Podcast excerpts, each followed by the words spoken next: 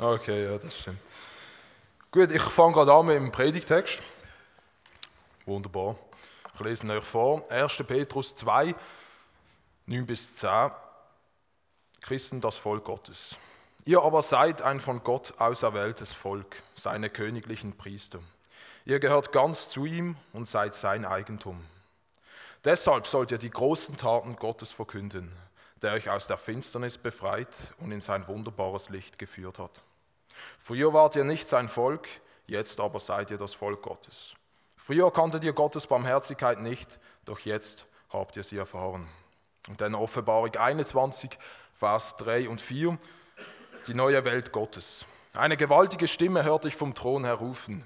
Hier wird Gott mitten unter den Menschen sein. Er wird bei ihnen wohnen und sie werden sein Volk sein. Ja, von nun an wird Gott selbst in ihrer Mitte leben. Er wird ihnen alle Tränen abwischen. Es wird keinen Tod mehr geben, kein Leid, keine Klage und keine Schmerzen. Denn was einmal war, ist für immer vorbei. Das ist der Predigtext für heute. Es geht ums Volk Gottes. Ekklesia ist Serie und es geht darum, mehr als Gemeinde, als FEG, als Volk Gottes. Jetzt habe ich gerade gedacht, als Einstieg, kurze Frage an euch. Wer von euch würde sagen, ist Teil vom Volk von Gott? Soll doch mal aufstrecken. Wow, mega cool. Schön, hey. Gut. Dann gesegneten Sonntag. Nein, Spaß. Mega schön, nein, das ist schon mal super. Dann dürfen ihr heute mega gut zuhören, weil dann geht es heute um euch schließlich. Und wenn es jemand nicht aufgestreckt hat und gesagt hat, nein, ich bin noch nicht so sicher, dann lost du auch ganz bestimmt auch zu. Wieso? Weil dann weißt du, was es mit sich bringt, wenn man das Privileg hat, bei Gott, seinem Volk dazuzugehören. Jetzt, was ist ein Volk überhaupt? Ähm, ich bin Student und wenn ich nicht genau weiß, was ich machen soll, dann brauche ich ChatGPT. Das ist einfach so, das ist so instinktiv, so eine äh, künstliche Intelligenz kann man alles fragen und spuckt eine saubere Antwort aus. Und, aber einfach schon zum Sagen am Anfang, das ist der einzige Punkt, gesehen, wie der Predigt, wo ich das gebraucht habe. Nicht, dass jetzt denken, das ist alles. Ähm, das eigentlich die einzige Frage. Und die Frage ist gesehen, Zitat, was braucht es, um ein Volk zu sein? Wow, super. Jetzt, ich habe jetzt hier so eine, so eine Auflistung gemacht das Volk und das Volk von Gott. Wir schauen jetzt links an, das Volk, ganz irdisch, sage ich jetzt mal.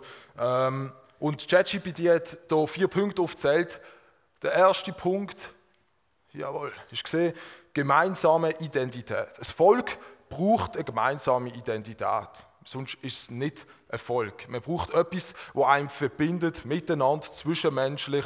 Das kann sprachlich sein, das kann ethisch sein, religiös oder kulturell, wie auch immer, aber es braucht etwas, das einem miteinander verbindet. In sich, blöd gesagt. Der zweite Punkt ist, äh, gemeinsame Wert und Norm. Erfolg hat gemeinsame Werte und Normen. Es ist komisch, wenn es im Volk verschiedene Ansichten gibt von Werten und Normen. Das habe ich ein ganz einfaches Beispiel.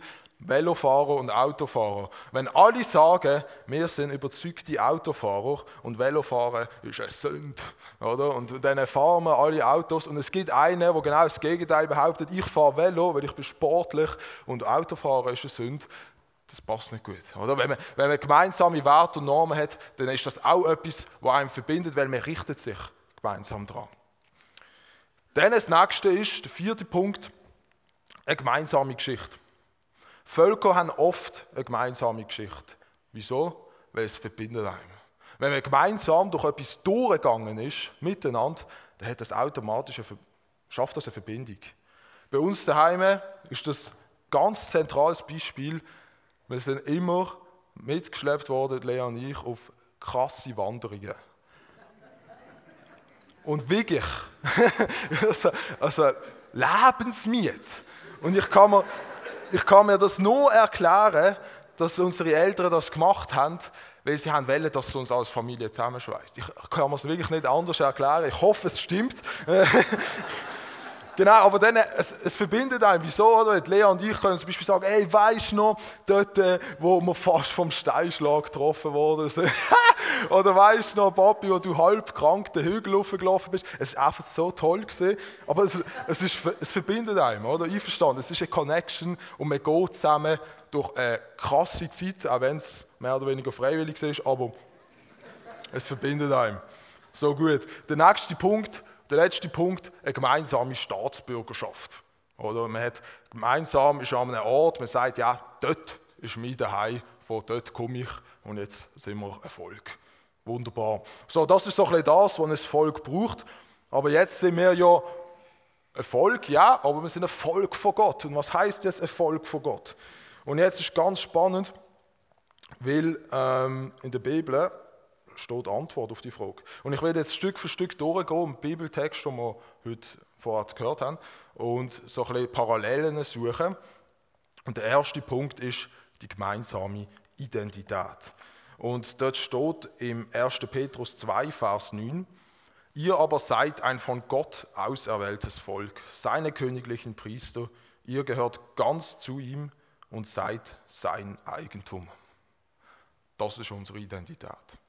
Gott sagt, wir gehören zu ihm. Ihr seid mein Eigentum. Wenn wir in die Bibel schauen, sehen wir, wie Gott im Alten Testament und im Neuen Testament immer wieder mit Leuten, mit einer Gruppe von Leuten gesagt hat, ich bin mit euch unterwegs. Im Alten Testament sieht man das im Volk Israel, wo Gott sagt, hey, ich mache ein Bündnis mit euch. Und das Volk Israel sagt, wir gehen das Bündnis ein. Und dann sagt Gott, und ich betreue und ich bin an eurer Seite und ich verlore euch nie und ihr seid mein Eigentum. Im Neuen Testament sieht man das bei den Jüngern, Jesus, seine Jünger, Jesus sagt, hey, folgt mir nach. Nach die Jünger sagen, okay, easy, wir kommen. Genau das Gleiche, oder? Wieder beide sagen, ja, wir machen das und Jesus hat für sie gesorgt. Genauso wie Gott für sein Volk im Alten Testament gesorgt hat, hat Jesus für seine Jünger gesorgt. Und wenn du die Freundschaft eingehst mit Gott, wenn du das Bündnis eingehst mit Gott, wirst du automatisch deine Identität finden. Wieso? Weil Gott wird sie dir aufzeigen.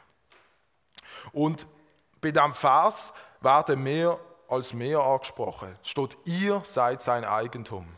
Das heißt, es hat nicht jemand eine andere Identität als jemand anders, sondern Gott sagt, ihr als mein Volk gehört zu mir und ich gebe euch die Identität. Und was gibt uns Gott für eine Identität? Wir haben daheim so einen coolen Zettel, ich weiß gar nicht, woher wir da haben, aber das ist so ein Zettel, da haben wir irgendwie mega häufig. Und dort steht so oft in, steht drauf, in Christus bin ich. Und ich werde euch kurz ein paar Punkte vorlesen. Und es ist jeweils immer mit der Bibelstelle belegt, aber ich lese die Bibelstelle nicht vor. Und ihr könnt auch die Augen zu machen, weil ich lese euch jetzt eure Identität vor, wo Gott euch gibt und mir gibt durch die Bibel. In Christus bin ich. Ich lese es in Ich vor. Ich bin Gottes Kind. Ich bin Gottes Freund. Ich bin gerechtfertigt. Ich bin eins mit dem Herrn. Ich bin freigekauft. Ich gehöre nun zu Gott. Ich bin ein Glied am Leib von Jesus Christus. Ich bin ein Heiliger. Ich bin als Gottes Kind adoptiert. Ich habe durch den Heiligen Geist direkten Zugang zu Gott. Ich bin erlöst und mir ist vergeben. Ich habe Anteil an der Fülle von Christus. Ich bin für immer frei von aller Verdammnis. Ich werde von Gott nicht mehr verurteilt. Ich kann nicht von Gottes Liebe getrennt werden. Und ich bin auf ein festes Fundament gestellt, gesalbt und in Christus versiegelt. Das ist unsere gemeinsame Identität von Gott als Volk Gottes. Wenn du sagst, du gehörst zum Volk Gottes, dann gute Neuigkeiten, das ist deine Identität. Wir gehen zum nächsten Punkt. Gemeinsame Werte und Normen. Auch 1. Petrus 2, Vers 9, der zweite Satz. Deshalb sollt ihr die großen Taten Gottes verkünden, der euch aus der Finsternis befreit und in sein wunderbares Licht geführt hat. Und jetzt denken wahrscheinlich die Gescheiden unter euch, hä, was hat jetzt das mit Werten und Normen zu tun? Das ist ja ein Auftrag. Richtig. Wieso? Wie, wie steht das im Zusammenhang? Ich sehe die Wert und Norm, also wir, können ja, wir sind einverstanden, oder Gott gibt uns Wert und Norm. fangen wir dort an. Zehn Gebote, beste Beispiel, oder? Gott gibt uns Sachen, hey, richtet euch an das. Das ist gut. Matthäus, genau gleich. Jesus redet zu seinen Jüngern, lebt so, lebt so und so weiter. Und in den zehn Geboten sagt Jesus, in Matthäus ist das, wo, wo jemand fragt, hey, was ist denn das wichtigste Gebot? Jesus sagt, das wichtigste Gebot ist, dass er, dass er Gott liebt, von ganzem Herzen, mit eurem Verstand, so wie er sind. Und das zweite ist, ebenfalls das wichtigste Gebot, liebet eure Nächsten, so wie ihr euch selber liebt. Und das ist ja das absolut Schwierigste. Das sieht man, das ist das, was uns Menschen am aller, allermeisten herausfordert. Wieso? Weil das nicht in unserer Natur ist. Durch in unserer Natur, in unserer sündhaften Natur, wenn wir auf der Welt leben, es geht um Vergeltung, es geht darum, dass man, dass man zurückgibt, was man erfahrt und so weiter. Man, man, es ist so schwierig, die nächste Liebe wie sich selber. Aber ich glaube, dass die Wert und Norm, wo Gott uns gibt, das, was da steht, ich glaube, dass Wert und Norm Grundlage sind für Gottes Auftrag. Du kannst Gottes Auftrag nicht antreten, wenn du dich nicht an die Wert und Norm haltest. Oder wenn du das nicht willst, auf jeden Fall. wir, alle, wir alle machen Fehler und das ist völlig klar. Aber Wert und Norm sind Grundlagen für das. Weil wenn du dann noch lebst, wenn du die Nächsten liebst, wie dich selber, ist das automatisch ein Zeugnis gegen außen. Weil das ist nicht normal. Es ist nicht normal, dass du die andere Backe anhebst. Es ist nicht normal, dass du dich unbedingt einsetzt für schwächere Leute. Das ist nicht normal auf dieser Welt, leider. Aber du kannst ein Zeugnis sein. Und Gott sagt das, hey, ihr und ebenfalls ihr, also es kann sich keiner daraus nehmen, ihr sollt den Auftrag von Gott dem nachgehen und werden Normen daran halten. Und das heißt, die Haltung, er macht es ja schon. Oder? Ich muss nicht, er macht es. Es langt, wenn es jemand macht. Ich muss nicht auch noch. Ihr. Du, du, du, du, du. Jeder von euch. Jeder von euch ist angesprochen. Und das finde ich so das Coole. Wir sind ein Volk Gott, wir sind zwar eine Gemeinde, aber wir gehören zum Volk von Gott und da ist jeder angesprochen und jeder braucht es. Also da gemeinsame Wert und Norm als Grundlage für den Auftrag von Gott. Beim nächsten Punkt, oh nein, falsch. Ähm, der nächste Punkt, die gemeinsame Geschichte. Die gemeinsame Geschichte, ich lese vor ähm, aus äh, 1. Petrus 2, Vers 10. Früher wart ihr nicht sein Volk, jetzt aber seid ihr das Volk Gottes. Früher kanntet ihr Gottes Barmherzigkeit nicht, doch jetzt habt ihr sie erfahren. Unsere gemeinsame Geschichte. Was ist unsere gemeinsame Geschichte, das Volk von Gott? Wir haben ja alle einen unterschiedlichen Weg hinter uns mit Gott. Oder? Kein Weg ist gleich. Zum Beispiel, ich bin auf die Welt gekommen, ich habe den Glauben mitgekriegt von Kind auf, habe mich für Gott entschieden, habe mich taufen lassen und es ist eigentlich relativ smooth so über die Bühne. Das ist nicht so mehr spektakulär. Es gibt vielleicht andere, die in der Jugendphase völlig ausgeschweift sind und dann wieder zurückgekommen sind zu Gott. Es gibt vielleicht Leute, die von Gott nie etwas gewusst haben und mit 30 sich bekehrt haben und gesagt haben, okay, jetzt will ich mit Gott unterwegs sein. Es ist bei jedem unterschiedlich. Aber so oder so, bei jedem von uns ist einmal der Punkt gekommen, wo ihr gesagt habt, ich brauche dich, Gott. Keiner von euch hat das nicht gemacht. Keiner von euch ist nicht zu Gott gekommen und hat gesagt, Gott, ich will mein Leben mit dir verbringen. Jeder von uns hat diesen Schritt gemacht. Und das ist der Moment, wo etwas Neues anfängt. Und was fängt dort an? Da fängt unsere gemeinsame Geschichte an, als Volk von Gott. Dort fängt der Moment an, wo du sagst, hey, ja, ich will das, ich will mit dir, Gott, in die Zukunft gehen. Und das ist so schön bei der Taufe, das finde ich so etwas Schönes, Taufe. Wieso? Weil bei der Taufe sagst du, hey, wir taufen dich jetzt und etwas Altes ist vergangen und etwas Neues fängt an. Und dann tauft man und das alte Leben ist weggewaschen und das neue Leben ist jetzt da. Das neue Leben, die neue Geschichte. Jesus schreibt dann eine neue Geschichte mit dir. Und das ist die Geschichte, wo wir gemeinsam gehen. Das ist die Geschichte, die uns als Volk verbindet. Denn wenn du in das Volk eintreten bist, ab dann haben wir eine gemeinsame Geschichte. Hey, das, oh, das super. Genau, gemeinsamer Neustart, habe ich das da genannt, mega gut. Und Barmherzigkeit. Der Bibeltext sagt ja, früher kanntet ihr Gottes Barmherzigkeit nicht. Und das spielt auf, dort, bevor wir voll Gottes gewesen sind. Vorher haben wir Barmherzigkeit nicht kennt. Wir haben gemeint, wir müssen leisten. Wir haben gemeint, es genügt nicht, wenn wir, wenn wir Jesus einfach nachfolgen, sondern du musst noch mehr machen. Es genügt nicht, einfach ein Mensch zu sein, sondern du musst noch ein guter Mensch sein. Und dann haben wir Gottes Barmherzigkeit kennenlernen Gottes Barmherzigkeit, der sagt, hey, und ich nehme auf, Jesus, der am Kreuz gestorben ist für uns. Das ist die Barmherzigkeit, oder? Gestorben für unsere Fehler, für unsere Sünden. Und das ist unsere gemeinsame Geschichte. Wir haben alle einen gemeinsamen Neustart. Wie gut ist das? Dann äh, der nächste Punkt, gemeinsame Staatsbürgerschaft. Das ist der letzte Punkt und der schönste Punkt, finde ich. Wieso? Ich lese vor aus Offenbarung.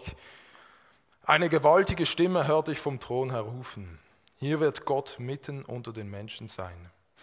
Er wird bei ihnen wohnen und sie werden sein Volk sein. Ja, von nun an wird Gott selbst in ihrer Mitte leben. Er wird ihnen alle Tränen abwischen.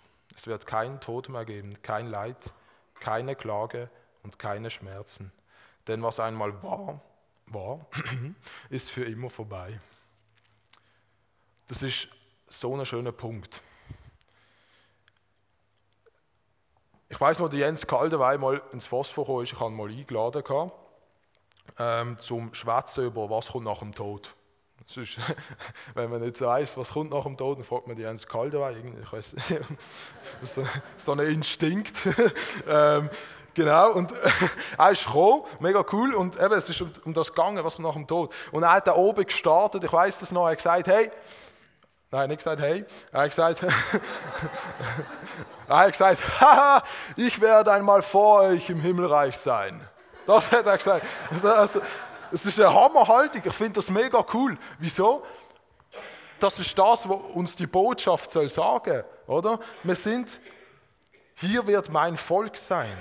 Er wird bei ihnen wohnen, er wird ihnen alle Tränen abwischen. Kein Leid, keine Klage, keine Schmerzen. Was einmal mal ist, für immer vorbei. Das soll unsere Hoffnung sein. Und Jens Kalwein, ich habe das Gefühl, er hat das so super dort übergebracht. So, ja, Mann, so cool, oder? Wie genial ist das? Aber, es ist groß aber, es soll uns Mut und Kraft geben. Für was? Für was? Entschuldigung. Die, die Zusage von Gott soll uns nicht dazu bringen, dass wir uns einfach zurücklehnen. Dass wir sagen, hey, wir sind ja gerettet. Komm on, ist chillig. Wieso nicht? Unsere gemeinsame Wert und Norm als Grundlage für den Auftrag. Wenn du die Nächsten liebst, wie dich selber, dann sollst du dich auch für die Nächsten wünschen, dass auch er irgendwann in Gottes Reich sein darf. Weil du hast es ja. Du hast es dich für dich selber gewünscht, du liebst dich selber, der erste Teil, check. Ja, du, du, du kommst in Gottes Himmelreich, good news. Aber jetzt ist das Nächste dran und du sollst die, äh, die Nächste lieben, so wie dich selber. Und das heißt, du willst doch auch, dass er dabei ist, oder nicht? Wie schade wäre das, wenn du jemanden, wo du so fest liebst wie dich selber, nicht im Himmelreich dabei wäre. Und in Philipper 4,3 steht genau das. Wir dagegen sind Bürger des Himmels und weil wir Bürger sind vom Himmel, ja, irgendwann groß, glaube ich. Ah, ja, super. Wir haben eine gemeinsame Staatsbürgerschaft. Wir haben eine gemeinsame Staatsbürgerschaft im Himmel. Oder? Das ist unsere Heimat, der Himmel. Und das Zweite ist, wir haben somit auch gemeinsam das Recht, Leute einzuladen. Wenn du Bürgerschaft bist, kannst du sagen, hey, wenn du ein Haus besitzt, hast du das Recht und niemand redet dir rein, Leute in die Haus einzuladen. Einverstanden? Hoffe ich. Gott sagt genau das Gleiche. Er sagt nicht nur, du hast das Recht, sondern er gibt dir den Auftrag. Er sagt nicht nur, hey, du darfst, sondern er sagt, du sollst. Lad Leute ein. Lad Leute ein, zu Gott zu kommen. Lad Leute ein, ins Himmelreich zu kommen. Und ob sie dann kommen oder nicht, das ist nicht deine Verantwortung. Gott sagt, ladet Leute ein. Und das ist ja so etwas Schönes. Wir haben ja auch, es gibt ja das Beispiel, wo, wo der König ähm, ein Festmahl zubereitet hat. Und er schickt seine, seine äh, Helfer aus und sagt, hey, ladet Leute ein. Und die, die beschäftigt sind, sagen, nein, ich komme nicht. Und dann sagt er, okay, dann geht auf die Straße und sammelt alle ein, die ihr findet, alle Armen, alle Lahmen und so weiter. Die, und die, die dankbar sind, sagen, ja, und da kommen wir. Und das sind die Leute, die am Schluss dann kommen. Und das ist aber nicht unser Auftrag, dann zu richten, hey, okay, du kommst nicht in den Himmel und du schon, sondern unser Auftrag ist von Gott, wir sollen die Leute einladen. Und wenn wir das machen, dann ist unser Job erledigt. Dann können wir sie begleiten auf dem Weg, wenn sie kommen. Aber ob sie dann kommen oder nicht, das ist nicht unser Business. Oder? Das ist dann an Gott und Gottes Wille und Gottes Reich. Und wenn wir jetzt hier anschauen, jetzt komme ich zum Abschluss. Ich weiß, vielleicht ein bisschen kurz Predigt, aber hey. ähm, ich komme zum Abschluss. Wenn ihr das anschaut, was haben wir alles gekriegt von Gott? Wir haben von Gott gekriegt eine gemeinsame Identität. Als sein Volk, als seine Kirche, haben wir eine gemeinsame Identität gekriegt. Er sagt, du bist geliebt, du bist sein Kind, du bist gerechtfertigt, du geniegst. All das, wunderbar, wow, so gut, mir geht es so gut jetzt, oder hoffentlich. Dann, äh, zweiter Punkt, wir haben Wert und Norm gekriegt von Gott. Wir haben einen Wegweiser gekriegt. Schau, diesen Weg sollst du gehen. Wenn du diesen Weg gehst, dann, hast du, dann führst du automatisch meinen Auftrag aus. Wenn du diesen Weg gehst, dann kannst du ein Licht sein auf dieser Welt. Dritter Punkt. Wir haben gemeinsam einen Neustart, wir haben gemeinsam Barmherzigkeit erhalten. Das heißt, wenn wir mal den zweiten Punkt nicht einhalten können, wenn wir mal versagen bei der Wert und Norm, wenn wir mal umkehren und so weiter, sagt Jesus, hey, es ist okay, ich bin gestorben für dich, aber schau jetzt, gang weiter. Wieso? Weil der vierte Punkt sagt, lad ein. Du hast eine Heimat, du bist gerechtfertigt. Auch wenn du stirbst, auch wenn dich die Welt völlig in Abfall geht, trotzdem hast du Heimat. Trotzdem dann bist du bei mir. Und du darfst jetzt das Licht, die Botschaft, die Einladungen versenden. Wir sind als Volk von Gott berufen zum Loslegen, zum Starten. Das ist unser Auftrag. Und wieso? Weil wir haben die Hoffnungsbotschaft. Wir als Volk von Gott sind die auserwählten Leute auf dieser Welt mit dieser Hoffnungsbotschaft. Oder? Wir haben es. Was machen wir damit? Holen wir die Leute heim. Und ich, das ist etwas vom Schwierigsten. Das weiß ich. ich. Ich meine, wir alle haben Mühe mit dem, aber es geht einfach darum, dass man es einfach mal versucht. Und schon nur das kann zu so Großem bringen. Und noch ein letztes Beispiel, das Licht. Das heißt immer Salz und Licht. Wir sind Salz, wir sind das Licht auf dieser Welt. Und ich habe mir bei der Vorbereitung dann mal ist so in den Kopf gekommen, hey, wo wirkt denn Licht am meisten? Wenn ich jetzt hier ein Zündhölzchen anzünde oder eine Kerze hier aufstelle, ja, es ist nicht mega hell nachher. Aber wenn ich in einen dunklen Raum gehe, wenn ich nehme bin, wo es nur Dunkelheit hat und ich zünde dort eine Kerze an, paff, Mann, und dann ist hell. Und genau so ist es bei den Menschen. Ja. Und jetzt zünde ich das Licht an. genau, nein, genau ist es bei den Leuten, oder? Wenn wir, wenn wir an einen Ort gehen, wo nur Dunkelheit herrscht, und wir kommen mit dieser Botschaft, das hat eine Wirkung. Gott zieht uns raus zu so Ort. Zieht uns raus, hey, habt das Licht, hellet die Welt auf. Und es ist so mega cool, wie wir als FEG oder auch sonst einfach als Volk von Gott wenn wir als FEG sind, so ein Teil von so einem Volk. Und wir alle haben das gleiche Ziel. Und so will ich euch ermutigen, ich will die Predigt nutzen, um euch ermutigen und euch aufzuzeigen, hey, wir haben so viele Privilegien von Gott gekriegt. Wir haben Identität gekriegt, wir haben Wegweiser gekriegt und wir haben Barmherzigkeit gekriegt und eine Heimat. Und jetzt ist es an uns, die Leute einzuladen. Und wenn wir jetzt in Worship-Zeit wieder reinsteigen, ähm, möchte ich euch einladen, einfach dann nochmal, ich glaube, das erste Lied ist ein Vortragslied, das ich vorhin richtig gehört habe. Elisa, stimmt das? Mehr oder weniger? Mehr oder weniger. Okay. Ähm, so oder so, geht mal die Punkte durch. Also merkt es euch und nachher ist es weg. Geht mal die Punkte durch und schaut, hey, wo ist bei mir noch dran? Wo, wo habe ich das noch nicht gefunden? Wo habe ich meine Identität in Gott? An welchem Punkt ist mir meine Identität noch nicht bewusst. Habe ich noch nicht akzeptieren dass ich ein Kind bin von Gott? Oder wo sehe ich, dass die Wert und Norm, dass der Auftrag mich einfach noch im Boden stampft und das Gefühl habe, ich genüge nicht? wo habe ich noch nicht Barmherzigkeit erhalten, wo habe ich mir selber noch nicht vergeben und wo habe ich noch nicht bei Gott um Vergebung gefragt. Und schlussendlich auch wo oder wem will ich als nächste Einladung verschicken. Nutze die Worship-Zeit und wir haben auch ein Gebetsteam da. Ein Gebetsteam ist so etwas Cooles, so etwas Wertvolles. Wieso, wieso musst du das allein machen? Wir sind der Volk von Gott. Du musst das nicht allein machen. Wir alle machen das. Und Gott hilft dir dabei. Und ich will einfach mit einem Gebet abschließen und dann äh, wir zusammen worshipen. Komm. Ja, Jesus, ich will dir Danke sagen. Ich will dir Danke sagen für die Identität, die du uns gibst. Ich will dir Danke sagen, dass du uns unsere, deine Kinder nennst. Ich will dir Danke sagen, dass du uns immer wieder auf den rechten Weg weisst. Jeder einzelne von uns.